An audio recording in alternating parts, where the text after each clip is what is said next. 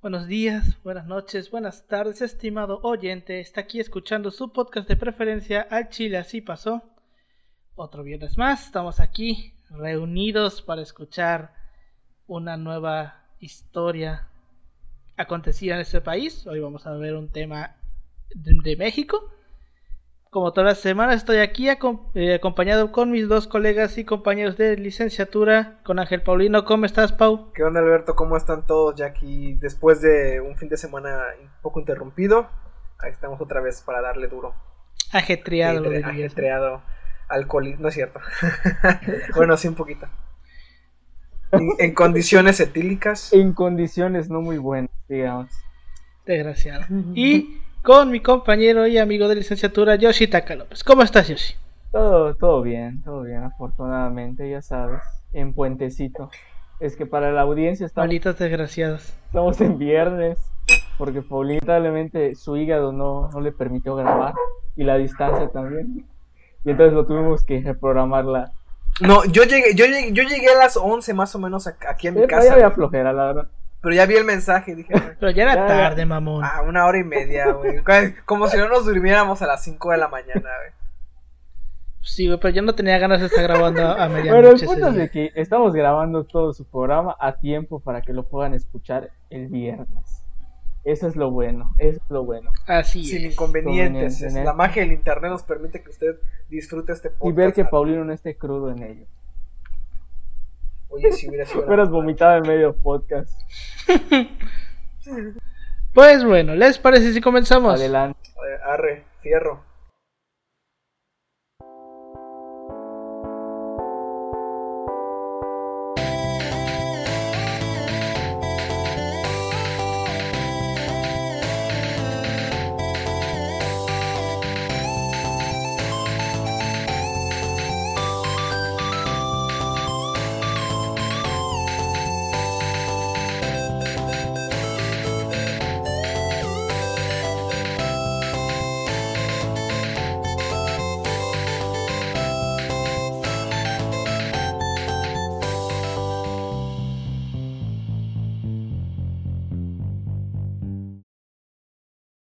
Bienvenidos a Al Chile Así Pasó, un podcast de historia mexicana y a veces mundial, donde su servidor, Alberto González, le va a contar a Ángel Paulino Chan y a Yoshitaka López una historia chusca, bizarra, increíble o surreal acerca de algún personaje, proceso o hecho acontecido en la historia.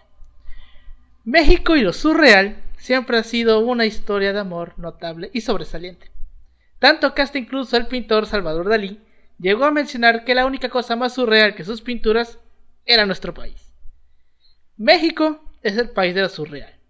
Botargas de ratas gigantes encontradas en la alcantarilla de la capital, puestos de piratería en cada esquina, el PAN juntándose con Antorcha Campesina para hacer la coalición panocha, y un sinfín de cosas que, si nos las pudiéramos a contar, no acabaríamos nunca.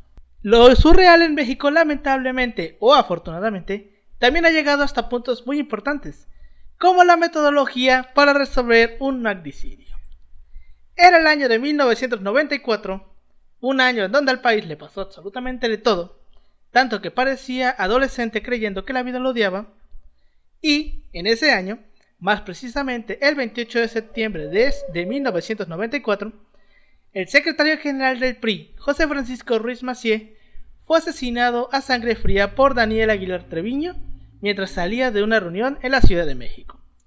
Mucho se especuló alrededor del asesino intelectual, así que el entonces presidente Ernesto Cerillo nombró a Antonio Lozano García como Procurador General de la República y esta a su vez nombró a Pablo Chapa Benzanilla como fiscal especial del caso con el objetivo de resolver y, obviamente, es aquí cuando entra lo surreal, ya que Chapa Benzanilla se fue por el camino más insólito, increíble y surreal para resolver el caso.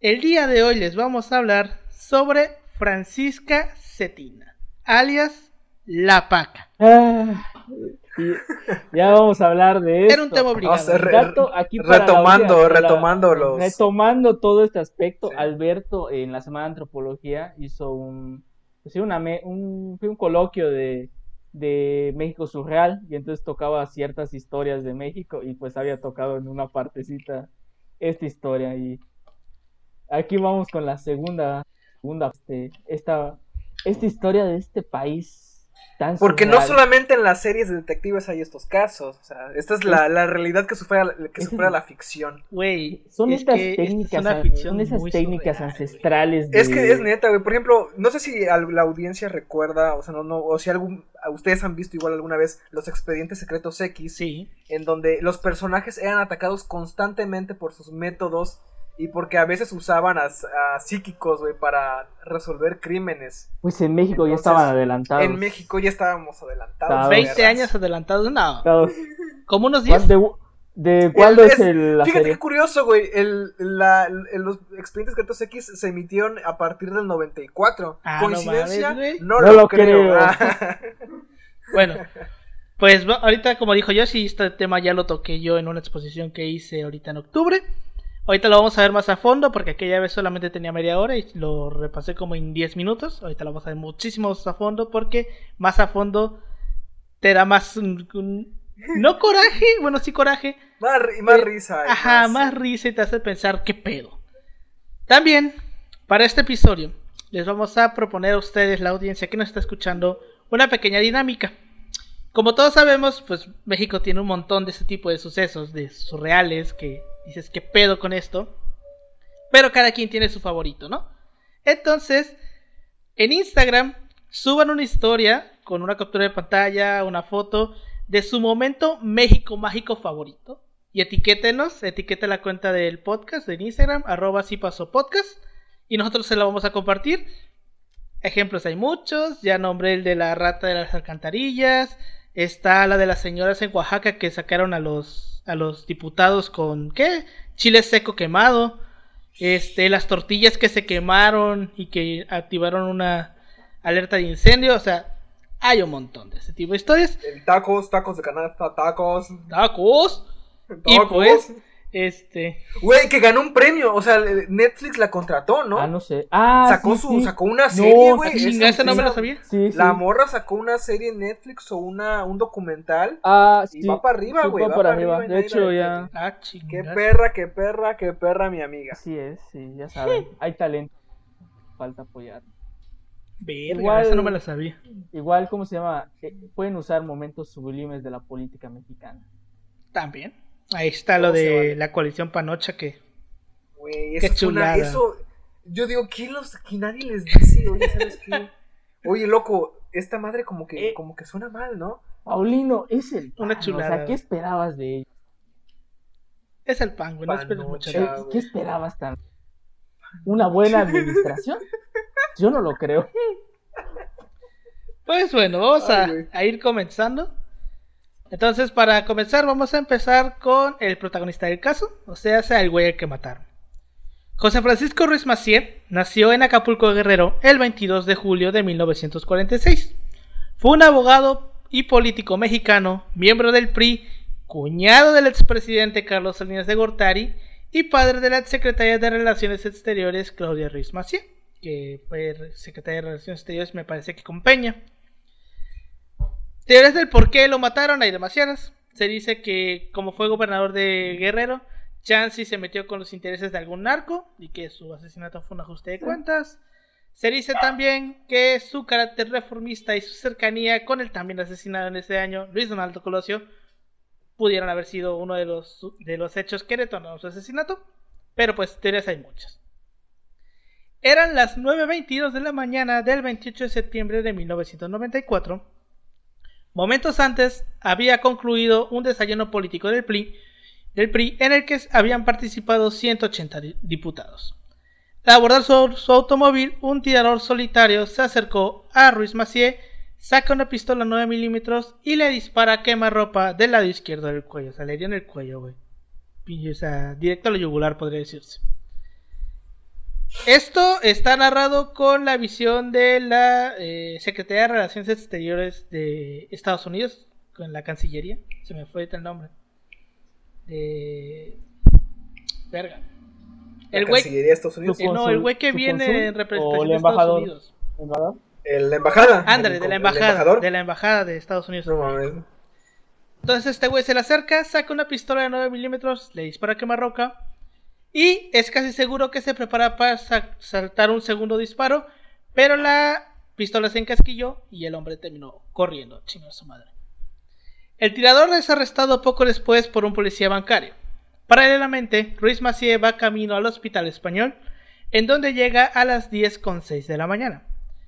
Joseph Manso, funcionario de la Embajada de los Estados Unidos, escribe que, según información no confirmada, necesita de asistencia médica para respirar. 24 minutos después, Ruiz Macié es declarado muerto, porque pues le dieron en el cuello, güey, ni en pedo la libraba. Minutos después de la muerte de Ruiz Macié surgen los primeros re- reportes. El detenido, según se llamaba José Roberto Ortega, tenía alrededor de 30 años y obviamente las declaraciones no se hacen esperar. El primero en hablar es el presidente Salinas, quien anuncia una investigación y da la con- las consolencias a su propia familia porque era su cuñado, güey. O sea, no mames. Sí. Después toca el turno al presidente electo, Ernesto Cedillo, porque estamos en septiembre, ya Cedillo había ganado las elecciones. Quien dice que es un crimen contra todos los mexicanos, típico argumento que da los, dan los presidentes cuando pasa algo, güey, cuando matan a alguien, es un crimen contra todos los mexicanos, tipiquísimo. Y Porfirio Muñoz Ledo, entonces presidente del PRD y también expriista, hace uso político del evento y dice que este tipo de actos deben persuadir a los mexicanos hacia una transición democrática pacífica. O sea, mataron a este güey porque siguen votando por los mismos pendejos. Básicamente lo que dijo Muñoz Ledo. A media tarde hay un anuncio de la PGR. Checa, che- bueno, chéquense esto. El detenido no es José Roberto Ortega, sino Joel Recin- o Héctor Reséndiz, porque no sabían su nombre. Era de Acapulco. La embajada, que dispone de un gran número de fuentes, la embajada de Estados Unidos, escucha dos teorías. La primera, la venganza del, del narcotráfico, lo que estábamos comentando hace rato. Y la segunda, un ataque de los dinosaurios del ala vieja del partido, que se rehusaban a ser democratizados. Ya hablamos de este tema de los dinosaurios en el caso de Colosio.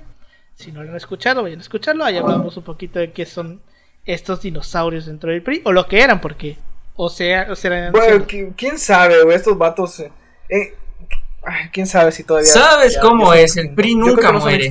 Ahí está. Nunca El muere. PRI Es nunca como muere, el imperio. solo se transforma.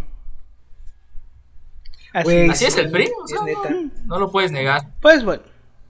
Aquí viene el primer giro de acontecimientos que te dicen, güey, te, te hacen decir, güey, qué pedo. Al día siguiente, la PGR se saca del culo otra versión. Resulta que el sospechoso no se llama ni José Roberto Ortega, ni Joel Reséndiz, ni Héctor Reséndiz, sino que se llama Daniel Aguilar Treviño y es de Tamaulipas. To- totalmente. De, de Guerrero nos sí, fuimos a Tamaulipas, güey.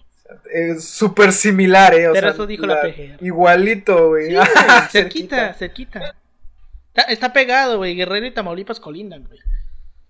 Pues bueno, aunque todavía no había un motivo claro para el asesinato, las teorías mantienen un lugar común, que era Tamaulipas. La primera opción dice que el cártel del, del Golfo pudo haber metido su mano en el asunto, pero pues este acota, o sea, el embajador dice también que el cártel del Golfo rentaba gatilleros para matar gente, o sea, Ajá, sí. Bueno, ya saben. O sea, Sí, son los Te sicarios. pago o para sea, que mates a alguien Servicios sicarios. o gatillero. sea, es algo lucrativo para ellos. o sea. Ajá, güey. Mercenarios. Como un Rapid, pero de matones. así es. Lo mismo. Así es.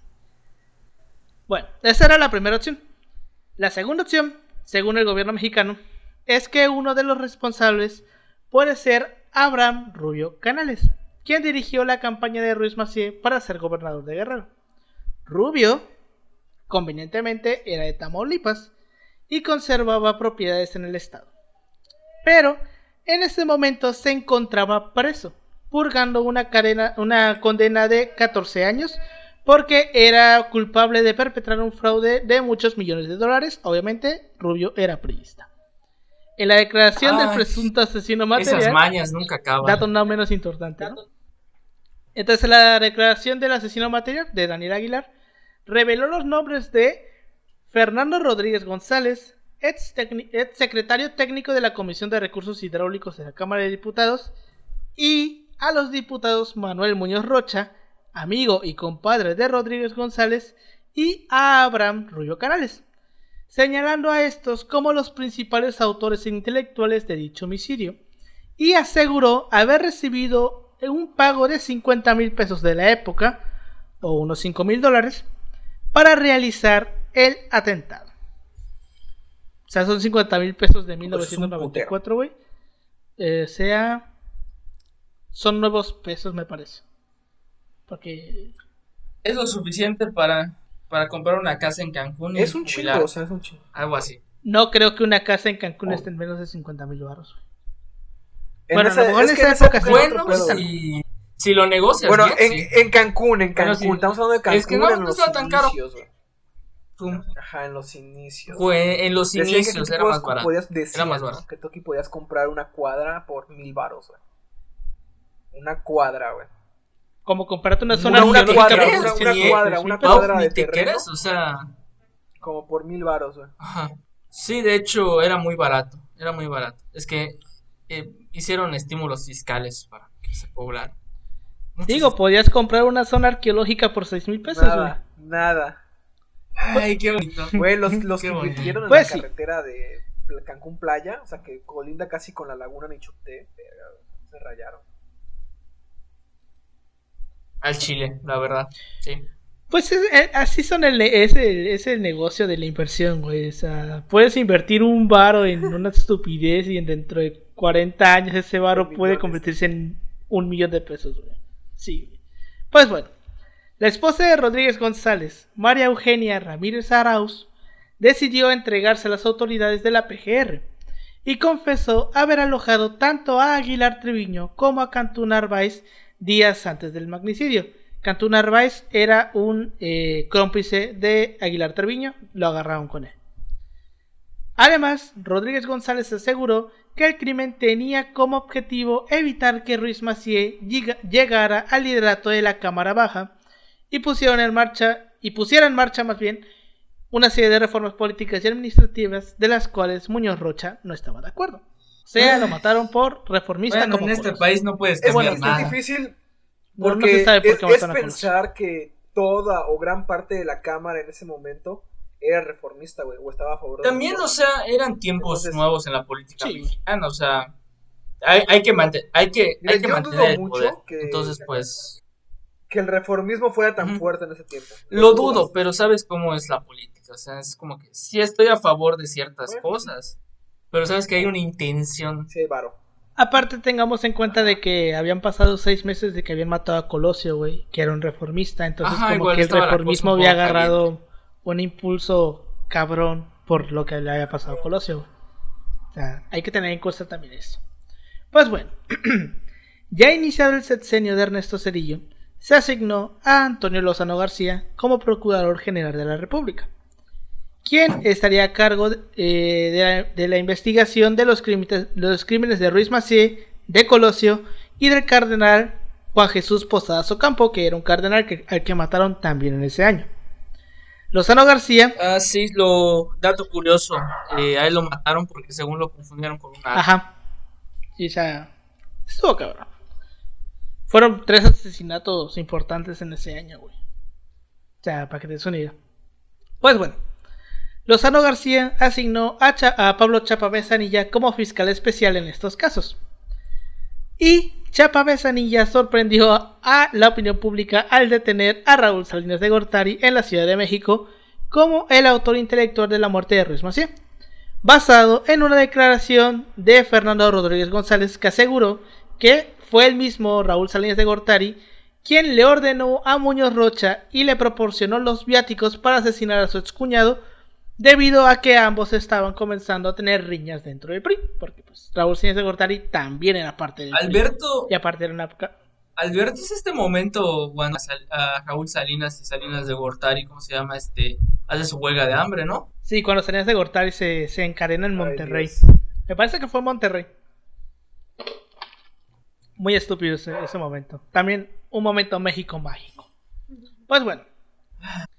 Según aseguró Rodríguez González, Muñoz Rocha era el títere dentro de la Cámara Baja de los Diputados. Porque pues sabemos que Cámara Baja es Cámara de Diputados y Cámara Alta es Senadores.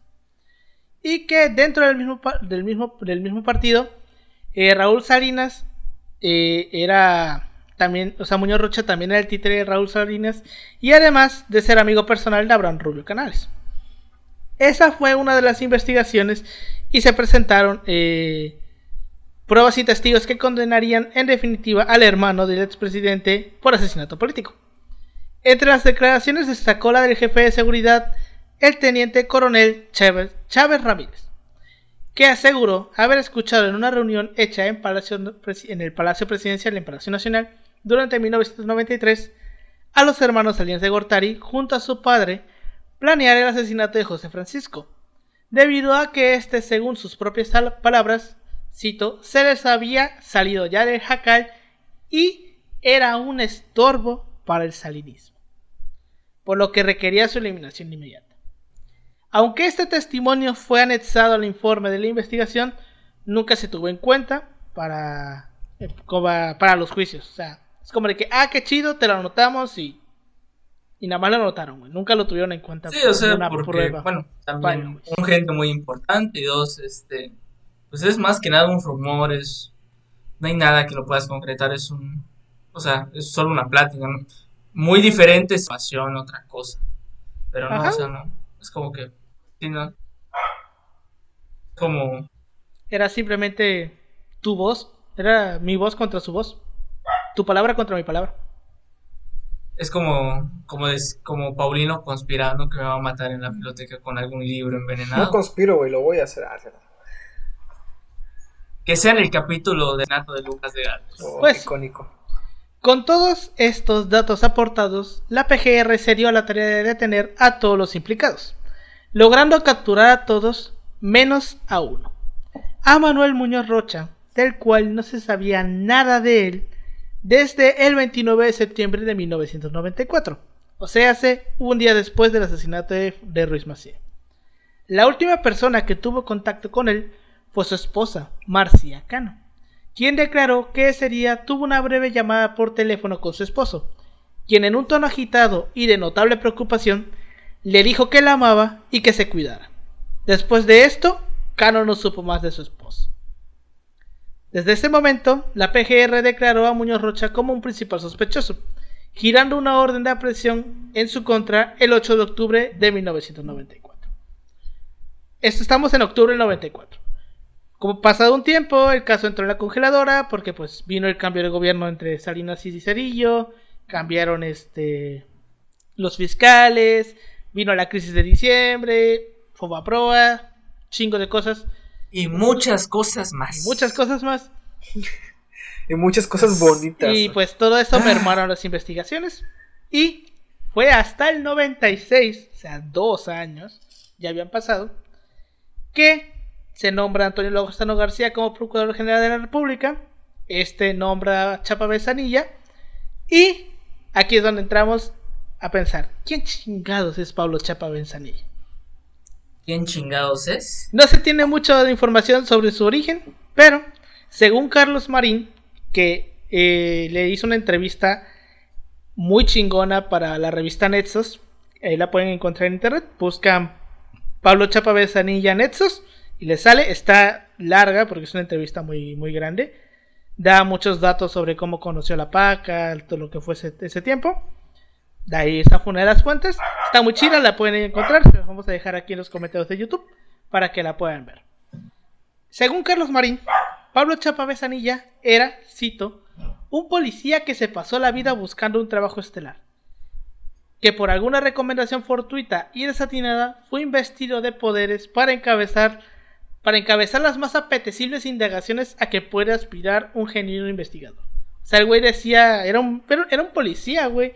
Y un día, le, un día terminó a cargo del- de la investigación de los tres asesinatos más importantes del país en los últimos cinco años. Ay, me imagino, me imagino esa escena. ¿Te imaginas esa escena? O sea, Lo que es tener suerte. Ahorita güey, vamos a ver por qué llega. o sea, pero imagínate esta escena. O sea, es como que decir: un día estás tranquilo en la oficina y te dicen, oye, adivina qué. Vas a investigar los tres casos de asesinato más importantes que hay en el país. No, güey, ¿sabes qué más cagado? Como el, el inicio de la película de la ley de Herodes. Cuando el, el vato está en su departamento, en el, el oficina Ajá, en el despacho. de En el basura. despacho. Ujú. Todo, a todo feo, güey, su pinche despacho todo al lado del basurero, güey. Está nada más ahí dormido y le dicen, oye, ¿qué pedo? Que tienes que irte a la oficina del partido. Y ya Sí, de ahí ¿no? se vuelve, ¿cómo se llama? Presidente Gobernador. municipal. Presidente municipal, ¿no? Presidente municipal, güey. Sí. Está muy chingón esa película, si no la- la han o visto, sea, Y al, y y al final, ya saben cómo acaba. mexicana. La ley de Herodes, el infierno. Así me imagino ese vato, La güey. dictadura perfecta. Buenas películas. Co- como, Ah, como, sí. como los vatos estos que pasaban antes en la hora pico, no sé si alguien los llegó a ver, que eran los policías. gorditos en- estos. Uno gordito. El uno Adri- como Adrián. Adrián Adrián Uribe, y, Uribe y Martí- Miguel Galván. ¿Cómo es? El Ga- Miguel Galván se Sí, llama. el Miguel Galván. ¿Qué onda, Me, pareja? me acuerdo que se apellidaba Galván, pero no me acuerdo de su nombre. Miguel Galván. ¿Qué pedo, pareja? Un 10-4. Vamos por los tacos. Sí, es. Es- ese Miguel Galván, Miguel Galván ya se murió, güey. Sí, güey, ya Tiene años rato. que se murió. Pues sí. Bueno, vamos a continuar. Además de esto que les digo de que era policía, eh, Carlos Marín cita que, bueno, dice que, cito, eh, Chapa Besanilla saltó a la fama como súbito descubridor de complots, que instruyó causas judiciales por igual contra un modesto lavacoches y contra el más poderoso hermano de un expresidente de México, y además fue un hombre que compró falsos testimonios con dinero de la nación. Ahorita vamos a ver qué pedo con eso. Una práctica súper normal, la verdad. Es el 94, güey. Todavía no, no, no teníamos esta transparencia que hoy Eh, tenemos. sí, sí, Comillas, digamos que sí. comillas, porque hay gente que no ve estas comillas. Pues bueno, este Pablo Chapa Besanilla había sido director general de averiguaciones previas en la PGR. Terminada eh, su gestión en el 94 justamente, el horizonte de Pablo Chapa Besanilla estaba fuera del presupuesto federal. Pero una paradoja jugó a su favor. Lo tenía en mente un reconocido abogado, Juan Velázquez, que, ojo a esto, era abogado del expresidente José López Portillo y del ex jefe de la policía Arturo Durazo. Que un día le vamos a hacer un capítulo porque es un, es un personajazo. Sí, la neta sí. Además, era representante ante la Subprocuraduría Especial en el, en el ocaso del gobierno salinista, así, en el tramo final. Era el, el representante de Diana Laura Roja- Rio- Riojas, viuda de Colossia, y también este amigo y abogado, a- a- amigo y abogado de Raúl Salinas de Gortari. O sea, el vato se llevaba con... Mm, un influentista, ya sabes. Pues, Ahí, em- ahí empezado. Ya ves. Pues. En diciembre del 94, el procurador Lozano García le ofreció a Velázquez el cargo de subprocurador. De subprocurador, ajá, para que se hiciera cargo de las investigaciones de los tres homicidios relevantes. Juan Velázquez recuerda que, cito, debido a su incapacidad absoluta para investigar, declinó la invitación. Lozano mínimo le dijo, oye, güey, ya que me mandaste la chingada, mínimo dame una recomendación, un nombre, alguien que tú conozcas. Y Juan Velázquez, en lo que él cita su mayor, que en su mayor y más absurda incesatez, le recomendó a Pablo Chapa Besanilla. Chapa fue nombrado Uy, su es que, especial en diciembre del Es 94. que, ¿sabes qué? O sea, lo de. Oye, o sea, yo siento como que. Para que lo deje de estar chingando, dijo. Vio el primer nombre que se le Sí. ocurrió y dijo. ¿Te acuerdas de este cabrón? Y ya de estar chingando, ya me quiero ir a. Yo qué sé, cosas que hacer. Ya sabes, lavar dinero, y una le casa salió blanca. bien culero esa, eso, güey. Estuvo de la verga. Pues, antes de que eh, terminara ese mes de 94, llevó sus conclusiones al presidente. Y empezado el año, comenzó a implantar su grotesco sistema de procuración de justicia porque el vato valía para puritita verga. En el caso Colosio, Chapa Besanilla dio muestras de su afición a guiarse por pistas falsas y encarcelar a cualquier pendejo que se le encontrara para después liberarlos. Uno de estos, de estos casos de pruebas falsas fue el de Otón Cortés. Ortón Cortés era el, eh, el chofer de Colosio. Ah, sí. Y Chapa Besanilla lo acusó de ser el segundo tirador en el asesinato de Colosio. Recordemos que en el caso de Colosio, originalmente al principio se manejaba que era Sí. un solo tirador. Todos sabíamos que eran dos, pero la PGR manejaba que era uno. Cuando llega Pablo Chapa Besanilla, Chapa Besanilla apoya la teoría de que eran dos tiradores y pone que el segundo, el primero fue Aburto y el segundo era Otto Cortés. A pesar de que tres testigos, según Pablo Chapa, Chapa Benzanilla, este, según Pablo Chapa Benzanilla tenía tres testigos, videos y casi 200 fotografías, Otto Cortés fue liberado en agosto del 96. O sea, aunque dijo que los tenía, al final no le hizo nada. Y de hecho, el video que según Chapa Besanilla da como muestra, como prueba, era el pinche mismo video que ya habíamos visto mil veces en la televisión, güey. Ese video de Televisa, ese video. Es como que el perro te ladra, Esa era su prueba, güey. Según era un nuevo video, pero era el mismo vi- pinche video. Como, como cuando quieres entregar tus avances de la tesis, güey. Es el mismo avance que me has entregado ¿Quieres veces. tus avances de la Pues sí. Joven? Ese es el mismo avance que me ha entregado siempre. Mm. Tiene que ponerse las pilas y leer. No vamos a mencionar que Hijo de ese, puta, pero- hijo de puta, qué hijo de puta. hijo de tu Pues puta bueno. madre. Este, Entendí esa referencia, cabrón. Según Chapa según Chapa, él resolvió los dos casos.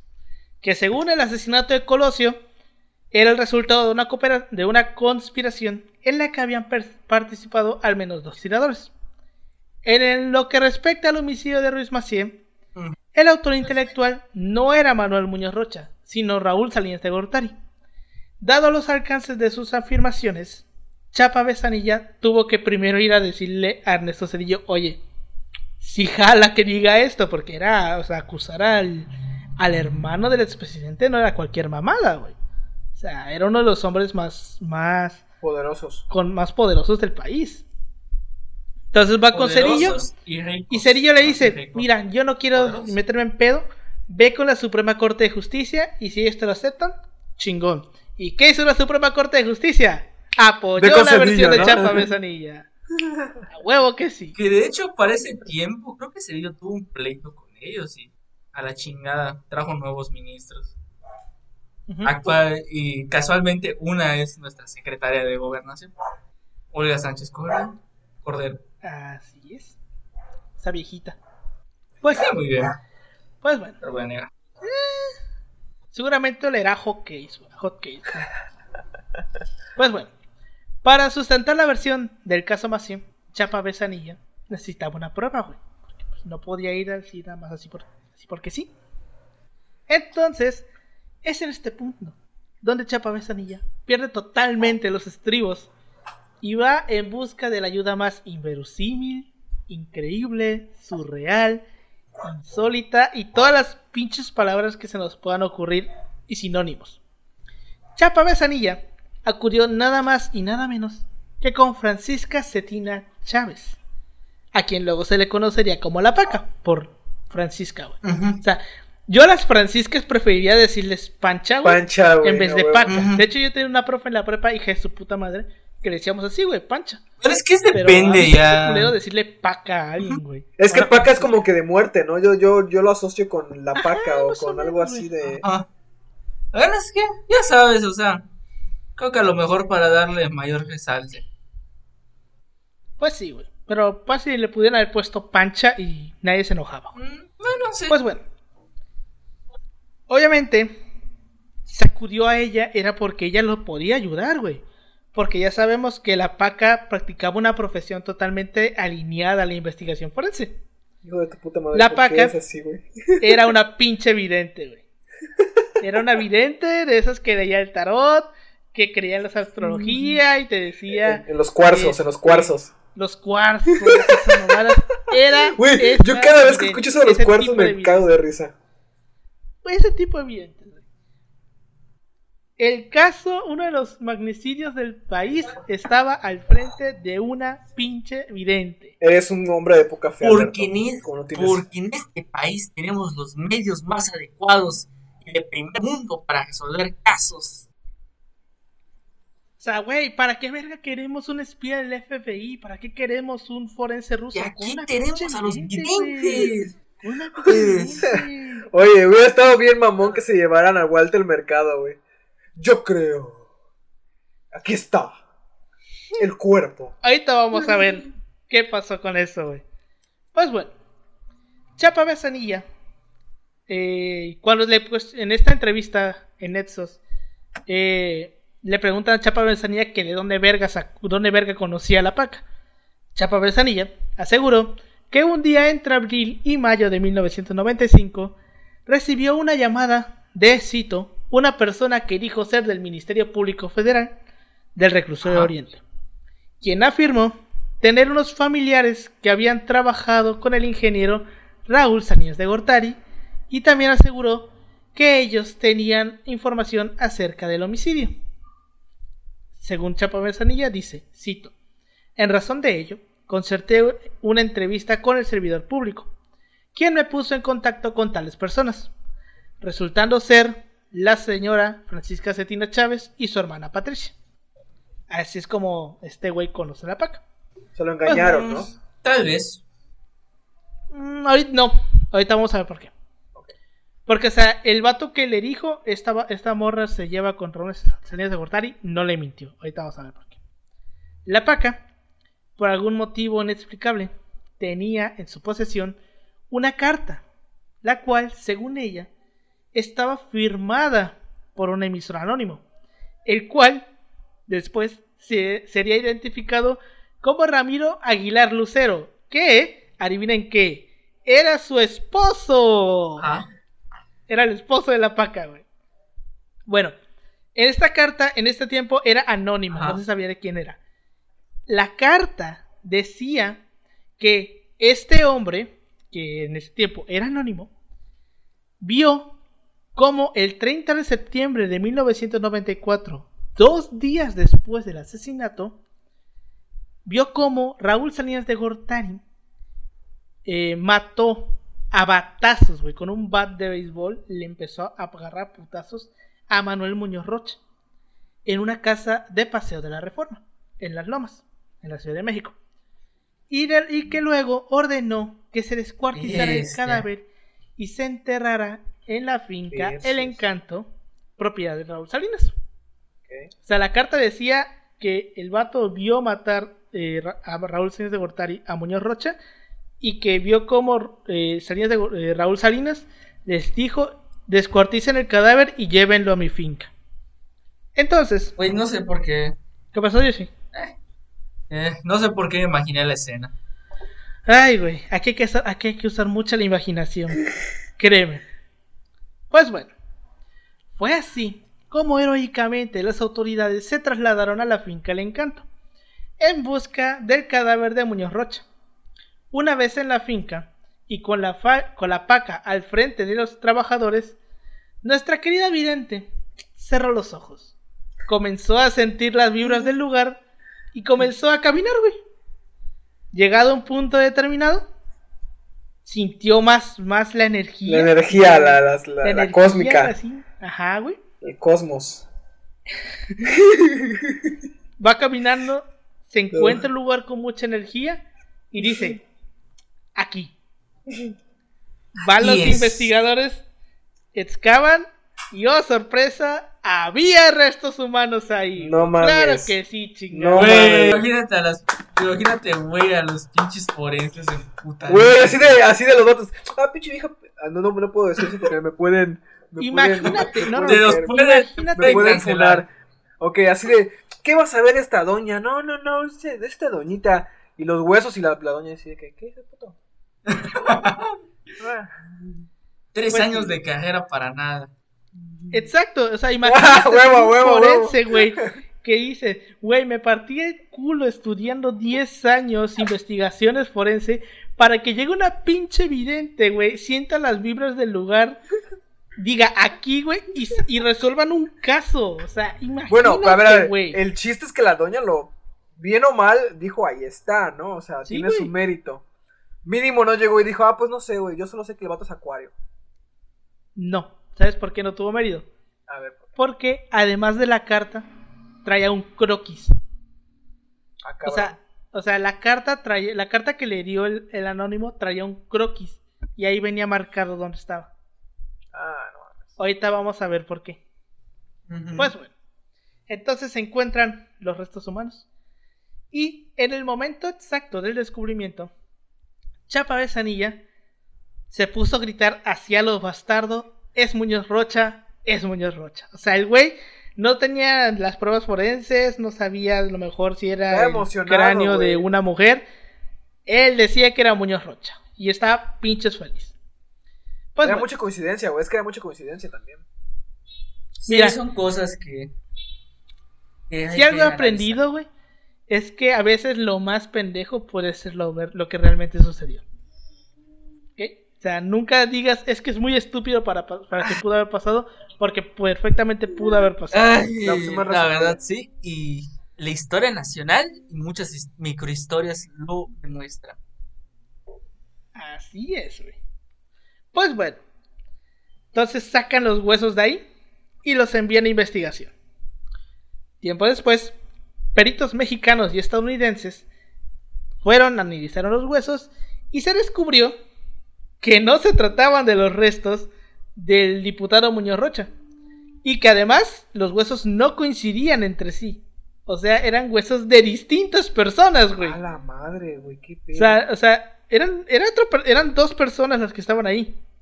Pero, o sea, las habían enterrado. Bien, también se descubrió que, ojo, Joaquín Rodríguez Cortés, yerno de la Paca, había exhumado el cadáver de su padre, Joaquín Rodríguez Ruiz, la noche del 3 de octubre del 96 y lo trasladó hasta la finca. O sea, el güey ¿Qué sacó el cadáver No de su padre, güey, y se lo llevó a la finca a entregarlo. Hijo de. Pero, puta, aguanta, güey. aguanta. Pero no se dio cuenta que en la misma tumba habían familiares del, del vato que estaba enterrado. Entonces, por eso eran huesos de diferentes personas. Ay, qué Porque no había un solo cuerpo, eran varios ver, los que estaban. Pero en la, en- o sea que en, en la finca, o sea, los huesos de la finca no eran asesinados. No, no era. ¿No? O sea, hay gente ya muerta.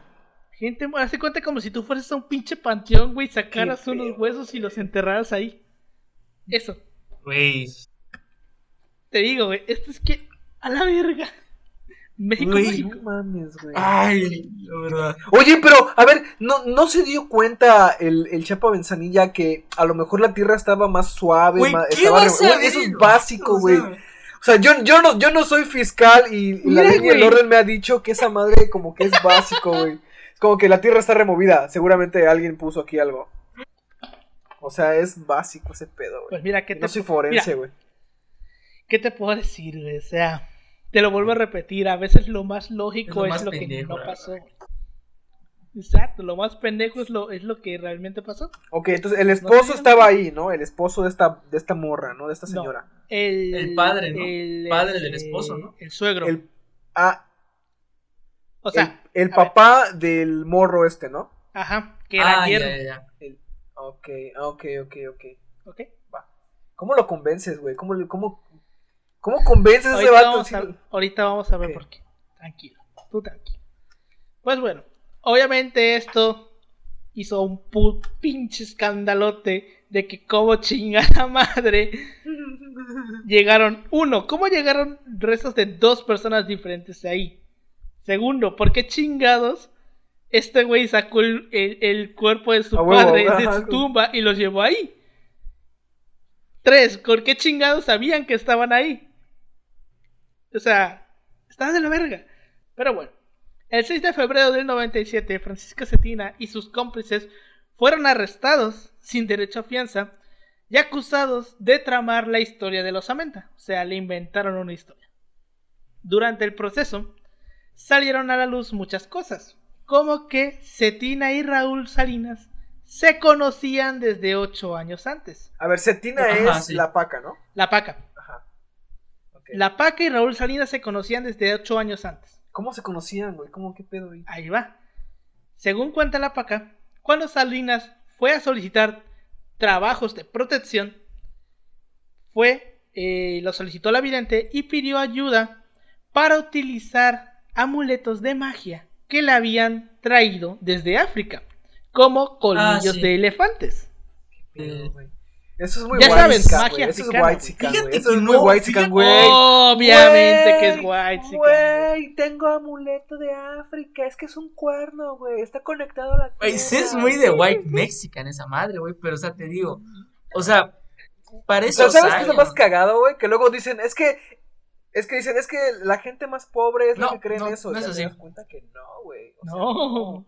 La ridiculez no conoce límites de clases dinero ni de nada. Ah, Si tú eres, De clases. tú puedes ser pendejo, aunque seas pobre o aunque seas rico. Exactamente. Porque lo pendejo no, No conoce no, no clase distingue entre clases, güey. Ah, pero, o sea, Pues lo bueno. que iba a decir es que, Este- por ejemplo, o sea, lo de esta parte que mencionaba Alberto, lo del vudú aspecto, tiene sentido, o sea, hay- hay- en la magia negra, hay, de hecho, muchos este, narcos creen en esa madre.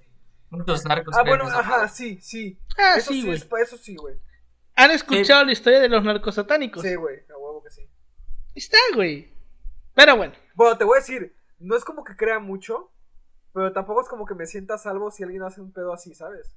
Ni yo. O sea, yo no me sentiría salvo si al lado de mi Yo vine a hacer una que limpia aquí entre nos. así, Me daría miedo, güey. Sí, güey, yo no sé.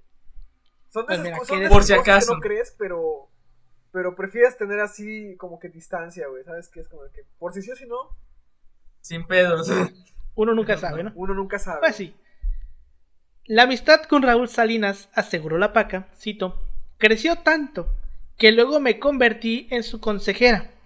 Siempre me consultaba cuando quería saber cómo le iba a ir en algún negocio o en su trabajo. Porque ella era una vidente, güey. Ella veía el futuro a través de los astros. También me preguntaba cómo usar los amuletos que compraba en África. O sea, la, la morra lo orientaba en todo esto de, la, de, de cómo usar sus amuletos y cómo conseguir suerte y todo eso. También reveló en sus declaraciones que tanto ella como sus cómplices, Raúl Salinas y otros políticos de, re- de renombre, eran miembros de la hermandad que platica- practicaba el, espira- el es- el espiritualismo trinitario mariano. Sí. Una, aguanta, una transculturación del culto Exacto. a la Santa Muerte. Chan, chan, chan. y dato curioso a los que son de Yucatán, llegó hasta la península. Así es, güey. Luego les paso una tesis de eso. Ah, o sea, te digo que este caso. Güey, suena una muy güey, suena una mamada, güey, pero tiene una jerarquía, güey. Este, en las fotos te voy a te lo voy a mandar a Alberto para que lo pongas en las fotos. Tiene una pinche jerarquía de cómo está constituido el centro de México para, para todos los estados. Ya ves, Güey, es la mamada. Yo te la mando. Porfa. Pues bueno, Francisca Cetina siempre reconoció su complicidad con Raúl Salinas. En una de sus declaraciones dijo que por presiones de Raúl fue que sembró el cadáver en el encanto, con el objetivo de desprestigiar a los funcionarios de la Procur- Procuraduría General. Entonces, según la versión de la PACA, Raúl Salinas de Gortari dijo, ya me agarraron, porque ya para el momento en el que este, van a la finca, ya Raúl Salinas de Gortari ya estaba detenido.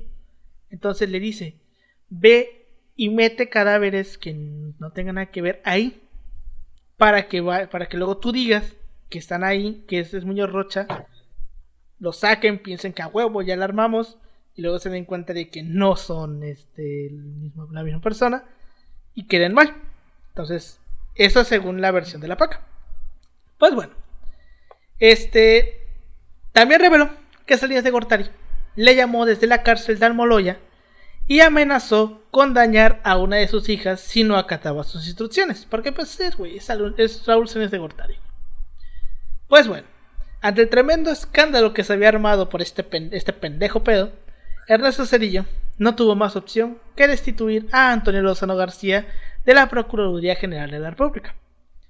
Lozano dijo en una entrevista que su contacto con la PACA había sido a través del subprocurador especial, de Pablo Chapa Besanilla, quien dijo haber recibido la información de una fuente que en el pasado y le había, datos le había dado datos importantes para la investigación que había sido comprobada y que adicionalmente involucraba a los miembros de la seguridad del ingeniero Salinas, o sea, hace lo que estamos platicando hace rato, de que conoció a un güey que conocía a estos, A otro eh, a la paca y a la hermana y los puso en contacto.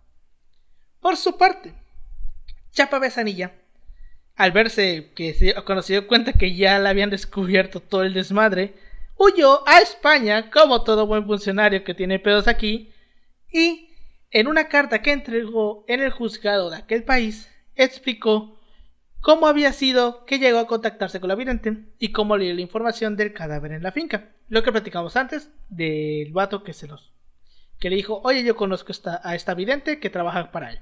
Eso ya lo explicamos.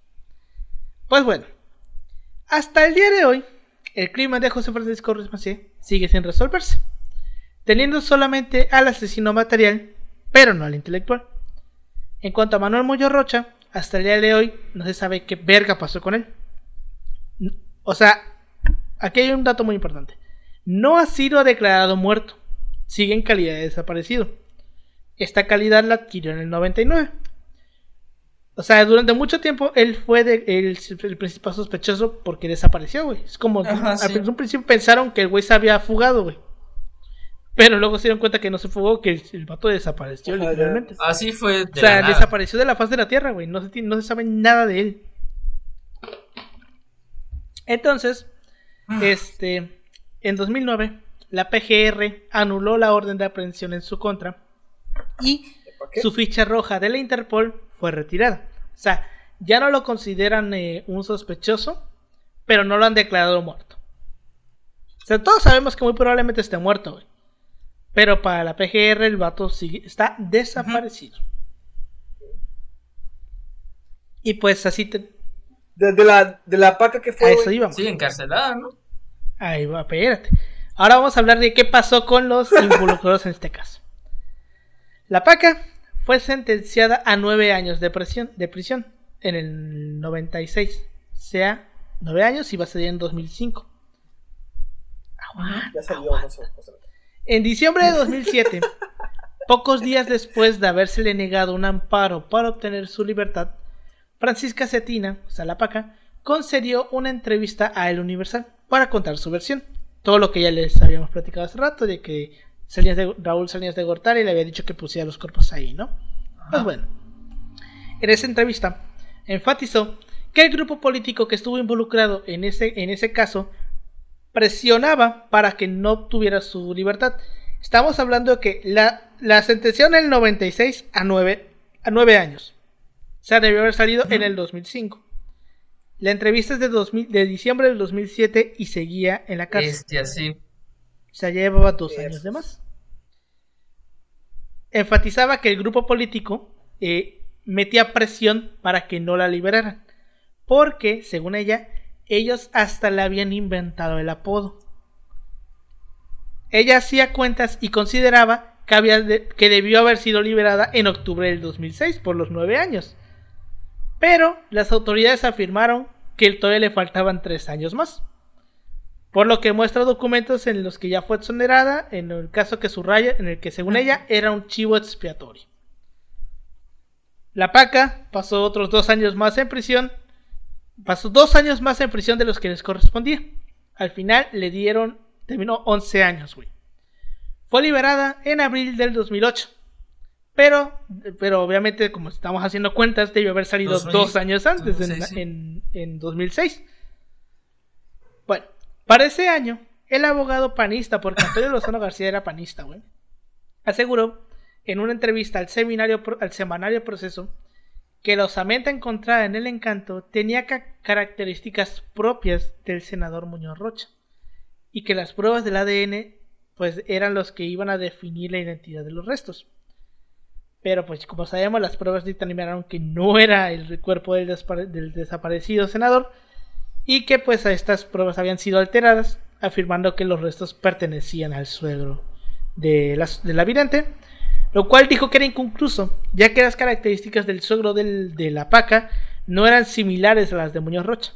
O sea, está diciendo que por qué chingados pusieron el cuerpo ahí si no se parecían. ¿Sabe? México mágico. Nada más porque sí, güey. porque huesos, güey. Pues son huesos, güey. A huevos, pues son huesos, güey. Pues sí. Si alguna vez han visto una foto de la paca, de todas maneras, mañana se lo vamos a dejar y va a estar en la portada del episodio. La paca tiene un lunar en medio de las cejas, güey. O sea, entre cejas y cejas. Ay, no Mm. manches, como Hermelinda Linda. Ah, no, era ella la tenía aquí. nariz, esta morra, la, tigre- Sí. la tigresa, güey. En La tigresa. Aquí Ah, sí, tiene un lunar. Y pues, en medio de la frente. Y sabemos que un puntito aquí es como que te da un aire de misticismo, güey. Como si fuera una vidente, güey.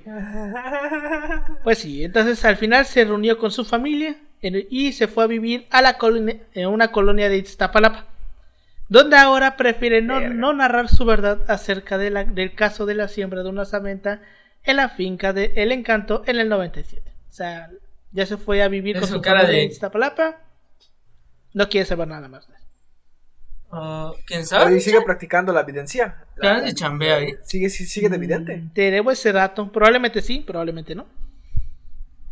Es que mira, ¿sabes qué? A lo mejor y la. No creo que haya sido evidente porque, pues, como. Y eso que le fue bien, la verdad, le fue bien. Pues yo, bueno, yo digo. Yo digo. Yo digo. O sea, una, una visión Es ahí como de cuando se murió Walter Mercado, que, güey. ¿Por qué no lo vio venir? Y aceptó el destino.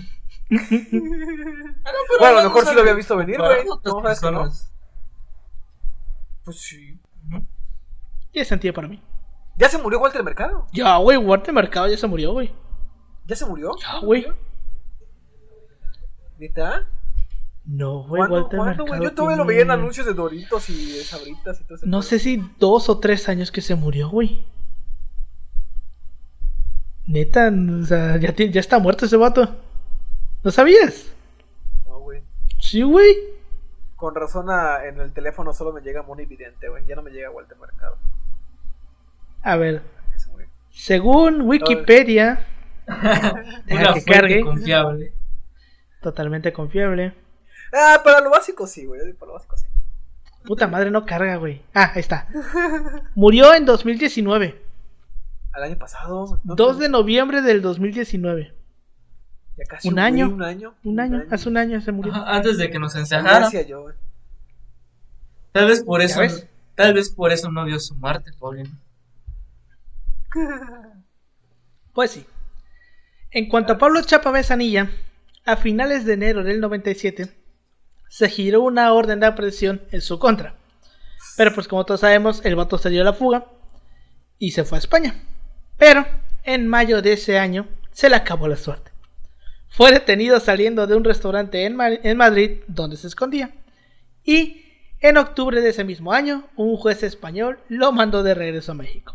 Güey, es que igual son muy pendejos, güey. ¿Dónde se van a esconder? España, güey. O sea, no, no, déjate, déjate eso, o sea, no se van así a los, a, a los lugares más recónditos y la chingada, no, tiene que ser un lugar donde haya un restaurante mamalón, A huevo, un hotel mamalón, donde pueda conducir mamalonamente, o sea, güey, agarra el pedo, vas a, vas a escapar En a Madrid. Güey.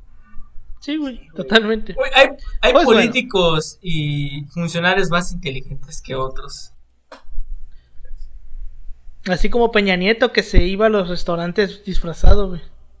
Ay, güey, A esa la es la verga, mamada, estuvo chingón esa Creo que vi. Ese, ese- eso se volvió un disfraz, Ajá. Sí, güey. ¿eh? El disfraz, Peña Nieto disfrazado se volvió un disfraz también en el Halloween pasado. Güey, es que. Igual creo que Videgaray, eh, Videgaray, el exsecretario de Relaciones y Hacienda. Güey, creo que él se fue a Israel, güey, una madre, sí. Ya está en Estados Unidos otra vez, que yo sepa, ¿eh?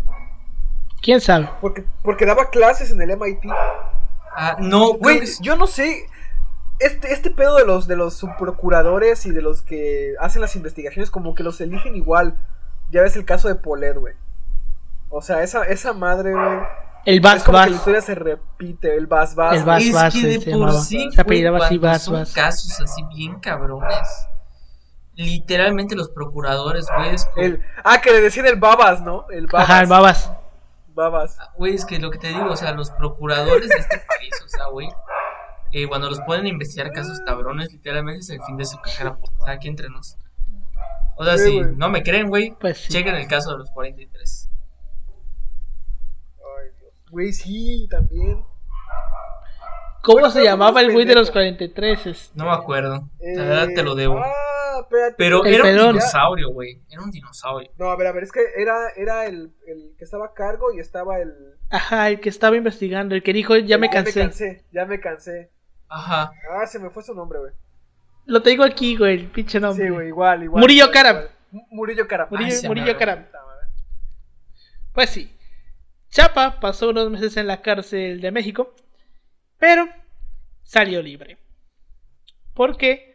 Porque el 1 de diciembre del 2005 un tribunal confirmó que los delitos por los que se le acusaban ya habían vencido. Y eso es una mamada, güey. Y pues como el P- la PGR ya había paralizado el caso, pues afuera. Déjalo, Salió libre. Muere, y muere. Pues sí. En 2015, Pablo Chapa Besanilla fue acusado de violar el secreto profesional en, en el caso de la bailarina Lilia Angélica López Negrete, porque el vato era un abogado y cuando salió libre siguió ejerciendo su profesión. No mames. Defendió a esta bailarina en diciembre del 2014, luego de que fuera detenida por supuestamente ingresar droga a México, procedente de Colombia. Para los que no sepan qué es el secreto eh, profesional, hay carreras como la medicina, como los abogados, eh, ¿cuál más? Creo que los contadores también. Psicología, ¿no? Los psicólogos. lo Que sea como que muy sensible. Que Ah, pues cuando su secreto Los profesional papas, es los que... curas. Mane, Los curas. Sí, pero eso entra en ¿También? más que nada en algo más canónico. Eso ya es otra cosa. Pero igual es, no puedes, güey. Ah, no puedes pueden- decir, eh, No puedes. no debes. El secreto profesional es básicamente eso de que no pueden revelar información de sus clientes. Entonces, este Chapa Besanilla violó el su secreto profesional de abogado y reveló información sobre esta bailarina y pues lo, lo despidieron y al final otros cargos se hicieron cargo de la defensa de López Negrete, quien al final, muy a lo México, salió libre en 2018 por falta de pruebas. Desde entonces, Chapa Besanilla se ha manejado con bajo perfil y continúa en libertad.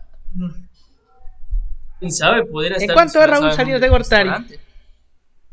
¿Cómo? Podría estar disfrazado en un restaurante. Probablemente, güey, totalmente. Es totalmente posible. Pues bueno. En cuanto a Raúl Salinas de Gortari, eh, fue liberado el 14 de junio del 2007. Estuvo 10 años en prisión y luego de... Ah, chequense esta mamada. Luego de abandonar Almoloya, se dirigió a su lujosa casa en la Avenida Reforma, que tiene un arco formado por dos enormes colmillos de elefante, de esos que le traían de África. Meses después, las autoridades suizas le regresarían los 105 millones de dólares con las que había sido pues capturado y les habían sido incautados en el 95 por presunto lavado de dinero. Y hasta el día de hoy, ahí sigue ese güey, sigue libre, sigue teniendo sus Con empresas, con varo, Con bar. y ahí anda. Oye, ¿qué? O sea, oye, ¿cómo viven bien nuestros funcionarios después de que terminan? Obvio. Pues con varo, pues con varo, güey. Con varo, puta, me vale lo que me digan. O sea, Me limpio, me limpio con eso, madre. bueno, no sé si lo dije en clase, en clase, bueno, estaba analizando a los funcionarios y cuando dije esta frase, los funcionarios de este país nunca pagan por, por sus pecados. Así Bueno, es. se supone que ahorita ya no hay fuero, Ah, eh. presidencial. Para Sí, presidente. presidente. No, no, no. Están sacaron la nota hoy, hoy que, Están proponiendo. Están que formulando.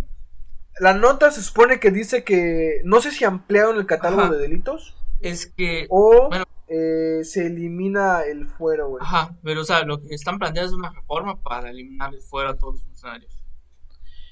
Yo tengo entendido Yo sepa, ya que el pasó, fuero- ya pasó la. solamente era para funcionarios en turno. Ajá, exacto. Sí son los funcionarios. Que era para. Es o sea, que, si tú ya ajá, habías terminado tu, ma- tu tu mandato ya de- tiempo como funcionario, o sea, lo que fueras, ya podías este, ser juzgado. Ajá. Pero mientras mantuvieras un cargo, no Ajá, podías. exacto. Eso en cuanto a cargos normales. En cuanto a presidentes, no te podían juzgar, güey, de ninguna manera. Ni estando ni ya después. Es que solo te pueden juzgar. Eso y eso es una mamada, o sea, te das cuenta, ¿estás de acuerdo que el que no te puedan juzgar después es una mamada? ¿Por qué? Porque los delitos, hay delitos que prescriben. O sea, quiere decir que pasado cierto tiempo ya no los puedes juzgar. Y, a- y si este vato tiene fuero por tanto tiempo, ¿en qué momento lo juzgas? Vean el caso de Echeverría. Eh, pero de todas maneras, eh, aunque Echeverría sabemos que este es culpable, ya no lo podrías meter a la cárcel porque no puedes meter a una persona de 98 años a la Güey, cárcel. el vato ya se está muriendo, güey. El vato ya está muriendo. Pues mira, hay gente que dice que es inmortal. Yo también lo considero, lo creo, pero pues. Güey, cuando Así muere el es. Güey. Yo digo que ese vato No, sí no llega a los pronto. 100 años, güey. Pues chance, o sea, hay gente en este país que, por ejemplo, 110 años llega. Sí, güey, sin pedo alguno. Pues bueno, con eso llegamos al final de este tema. Un tema muy pendejo, muy, Sí, güey, al chile muy, sí. muy, muy surreal, increíble, insólito, cosas que solamente en México pueden pasar, güey. No, o sea, ¿en qué otro país te vas a encontrar este tipo de temas? Si se lo, si se conocen algo más, dejen en los comentarios, pero. Decían, imagínate vivir en el primer mundo y no tener estos casos tan Exacto, chidos. güey, exacto. Güey, es que no sé si tomarlo con coraje o con risa, güey. Ya debería no darte risa, güey. Ya pasó. Sí, güey, ya- ya pasaron ya pasó un 25, 26 años. O sea, pero es como que nunca te dejan interrogante, güey. O sea, decirte, güey, están bien pendejas, güey. Pero o sea, ya lo tomas con gracia. Pues mira, ahorita así casos extranjeros que se me vengan a la mente, un poquito así como que muy pendejos. Quizás el de No, Donald, Donald Trump, güey, con- diciendo que le amañaron las elecciones, güey. No. Bueno, sí, eso, eso Es sí como es que él hubiera hecho lo mismo, Paulino. Eh, no sé si ustedes llegaron a, a ver sobre el caso de Argentina, el de, el de Nisman. No. Mm, No. Este, se No. supone que este cabrón, ya creo que ya estaba Macri como presidente, dijo que tenía Ajá. pruebas de, de cómo la expresidenta, la esta, ¿cómo se llama? Cristina sea, Fernández. Sí. Es la Cristina esposa de Fernández de Macri, Kirchner, había cometido delitos de corrupción. Y dijo, el lunes los voy a presentar. El domingo lo encontraron muerto en su casa. No Según porque mames. se- Verga. Eso tiene como 5 años, güey. Creo que fue como 2015, 2014. Pero sí, güey, según se suicidó. Esa es la versión, güey, sé que se suicidó. Se apuñaló 20 veces. Sí, güey. Con la, con, No es la con primera la vez que misma la mano. Y en el mismo lugar. Oye, es que esto me. es lo que acabas de decir me recuerda un momento sublime de la Revolución Francesa. ¿Cuál? Es que es el de Robespierre. Es que estaba en el bueno, en su congreso y estaba diciendo. Voy a decir los nombres de las personas que están en contra de la causa revolucionaria, güey. Pero lo voy a decir mañana. Acto seguido, lo encontraron en su oficina medio muerto. Y que, y para rematarla, ya que estaba medio muerto, le cortaron la cabeza en la guillotina. ¿Qué te puedo decir? Pueden pasar Sí, va. siglos, pero los métodos no cambian, güey. Sí, güey, la neta. Exacto. Pues bueno, Paulino, ¿algún comentario que tengas acerca de este tema? Este tema tan maravilloso. Que no, no, no lo esperen ver en, en algún programa de, de detectives. Esta madre. no creo que sea exclusivo de México. De hecho, también en Estados Unidos fue famoso un programa donde usaban videntes, güey, para resolver crímenes. Solo que pues ahí es otro pedo, porque no es con cosas tan importantes Aparte, como... esa- como- es, es un programa de televisión, no una investigación un- oficial. No, güey, no, no, no. Era, era de Discovery Channel, güey. O sea, un programa más o menos serio. Pero- si, fuera el pre- si, Ah. si fuera History Channel, tú dices, ah, no creo que sea cierto este pedo. Pero es que Pero así, de güey, sigue siendo Channel. como que, o sea, usan videntes para resolver el caso, pero de una manera externa, no como una. No Ajá, de manera pieza oficial, clave. güey. No, ajá, no como, No como pieza clave. ¿sabes? Sí, güey, o sea, es, es que esa es la mamada, güey, que haya sido de manera oficial que hayan usado una vidente para. Ese es el problema. Porque ya después, pues bueno, importante, se güey. entiende. Pero, güey. O sea, no, no. Estamos hablando de magnicidios. Pues, Era un magnicidio, güey, porque Era el un vato no era cualquier pendejo, era el, era el secretario general del PRI, güey, lo que viene siendo que es, el, que es el presidente, el que viene debajo del presidente del partido. O sea, no era cualquier pendejo. Pero bueno, tú, Bueno, Yoshi, Es eso, ¿Hay un eso y que aparte, cada vez que ponen a alguien en un caso serio, güey, parece ser que la tienen por compromiso cagarla, güey. Ahorita en el caso Polet, güey, que le encontraron luego debajo de la cama, o sea, al lado de la cama. O el Ya me cansé de Murillo Karam. Eh, también está el asesinato de Cumbres, no sé si, si Ah, llegaste no a escuchar acuerdo, de él. Sí me suena el del asesino, el asesino de Cumbres, ¿no? Ajá, el de un güey en Monterrey. Que según mató a dos hermanos y quiso apuñalar a su novia. Y que según le había clavado un cuchillo aquí en el cuello. Y que cuando la morra salió del hospital no tenía cicatriz ni nada. Y al final el vato terminó en la cárcel, güey. O sea, la teoría es que al final la morra, como eran, eran sus medios hermanos. O sea, no eran hermanos. Y la, el papá, me parece, el, el papá biológico de estos dos chavos, de estos dos niños, era el dueño de multimedios. O algo, Ah. algo así de multimedios. Entonces, según dicen que la morra mató a los hermanos para quedarse la herencia ella sola. Hijo de... Y como obviamente es familia de Varo, puta, Obvio. imagínate el escándalo, Y pues el pobre morro lo agarraron por ahí. O sea, si era su novio. Y si estaba medio pendejito el morro. Pues Pues sí, porque acabó en la cárcel, güey. Digo, pero no. es, es que eso estaba malo porque según la morra dice que le metió un cuchillo aquí en el cuello y no tenía cicatriz. No le dejó cicatriz. Diosito, güey, Diosito es grande. Ya ves. ¿Tú, Tú algún, rezas. algún comentario que tengas de este tema tan bonito? Nada, solo decir de que no es la única historia que. O sea. Güey, que está pendeja, güey, pero. Está muy pendejo. Pero no es la única historia que hay, güey. Un día. Bueno, ya lo van a hacer con el baile de los 41. Van a- va a salir una serie de. Una temporada, pon tú. Donde narra las, historias más sublimes de la tragicomedia llamada México. Y si no Pues la es que sacas, la serie- la hacemos nosotros. Y si no la Ya ves esta, la serie de Polet, güey, que salió. Güey, es la mamá, me caí de risa. Güey, es que, bueno, ahorita pues, como van a sacar la producción, ahorita me acordé de los 41. Pues Es una el película, chismecito, ¿no? Una serie. Ajá, la el chisme del porfiriato. Pues, o sea, hay que más. hablamos el año, el capítulo pasado. Si no lo han escuchado, vayan a escucharlo. Ajá, vayan a escucharlo. Con Ignacio de la Torre y Mier. Ahí está el capítulo. Pueden ir a escucharlo. Y, Y pues, pues, ya sabes, Alberto. Pues aunque nos pese y todo, al chile así pasa. Totalmente. Y pues ya, como ya les comenté ahorita al inicio, eh, vayan a Instagram, suban una historia con su momento hashtag México Mágico favorito. Etiqueten la cuenta del podcast, arroba si pasó podcast. Y nosotros lo vamos a compartir. Los mejores, obviamente, los, los más chingones. Y Nos vamos Igual a- podremos ponerlo aquí, estaría interesante que lo No pusiéramos sé si, aquí. en- eh, bueno, si eh, quieres me los que lo compartiéramos, güey. Si quieres me los mandas Los y yo te los voy compartiendo. Para haya interacción, güey. Puede ser, puede ser. Vamos a explorar. Ya veremos, dependiendo de cuántos manden, güey. Ajá, A huevo, vamos a explorar. Pues bueno, este. Con esto llegamos al fin de este capítulo de este podcast.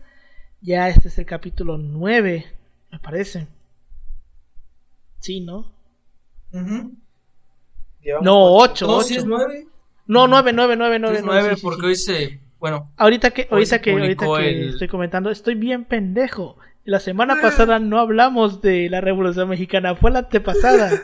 O sea, Es para que- ustedes es la, es la antepasada, pero para nosotros es la pasada. Entonces, ajá, es la semana antepasada que hablamos de, de la Revolución Mexicana. Entonces, estamos pendejos, discúlpenos. Este, ya Somos este es el- nuevos, este es perdón. entonces el está- noveno capítulo de este podcast. Compártanlo en sus redes sociales, pásenselo a sus amigos. Búsquenos en nuestras redes sociales, eh, arroba así pasó podcast en todos lados, en Facebook, en Twitter, en Instagram. A mí me pueden encontrar como arroba Emanuel56 en este Instagram y en Twitter. ¿A ti, Paulino? A mí me pueden encontrar como Ángel Paulino Chan en Facebook y en Instagram y en Twitter estoy como eh, paulino.13c me parece. Ahí. Me parece, Sí, mamón. Me parece. Ay, es que este este cambio, güey. Ya estoy viejito, güey, entiéndame. Pues bueno, a ti, Ah, Yoshi. es Pau. Ah, Pau-3cc. ahí está. A ti, Yoshi. Oye, me está cagadísimo, güey, porque es un nombre completo. En Ya te dije que pongas tu cur. Güey, es que... es que me da flojera cambiarlo. Ya, lo voy a hacer, lo prometo. Bueno, no lo prometo, pero voy a intentarlo esta semana. Búsquenme como Para el siguiente capítulo. Güey, nada más tienes que ponerle ahí y cambiar nombre y ya, güey. Pones Yoshi, güey. No, es que si pongo Yoshi me Takayoshi. sale. Güey, te voy, a- te voy a decir. Takayoshi. Si pongo Yoshi me sale. Este nombre ya está ocupado. Pruebe con otro. Takayoshi. Takayoshi, güey. Ay, un día de estos. duda. O, o así Es que como mira, es que me da flojo. Me da flojera. Yoshitaka Yoshi Taka la matraca. Taka. Ya voy a Ajá, poner. K Ya voy a, ya voy a recuperar mi antigua cuenta. Donde. De secundaria, donde compartía cosas Ay, de Dios. anime y manga. Cuando era elitista. Alerta de cringe. Alerta de O sea, otaku. obviamente, obviamente la voy a limpiar. Bendito sea Dios. Porque ya no, ya, ya me jubilé, entonces ya no debo estar haciendo esas cosas. Ay, Yo ya cambié. Ahora soy, ahora Otaku soy, ya me baño, ¿no? ya me baño. estudiante de historia tengo que hacer cosas de estudiante ¡Puta! de historia. ¡Puta! Como si los estudiantes de historia no fuéramos otakus, güey. Ustedes. Ah, ah, historia estoy libre de ese pecado. Por. Dios. Ya estoy libre de eso. Pues bueno, muchas gracias por habernos escuchado esta semana. Escúchenos la siguiente semana, aquí el, mis- eh, el próximo viernes, a la misma hora, 6 de la mañana sale el podcast, lo pueden escuchar cualquier día, cualquier hora, en cualquier lugar. Y pues, cuando les pregunten de, no mames, en neta contrataron una vidente para resolver un, un asesinato, ustedes le van a responder al chile así pasó. Muchas gracias por habernos escuchado. Y nos vemos Luego. en el siguiente programa.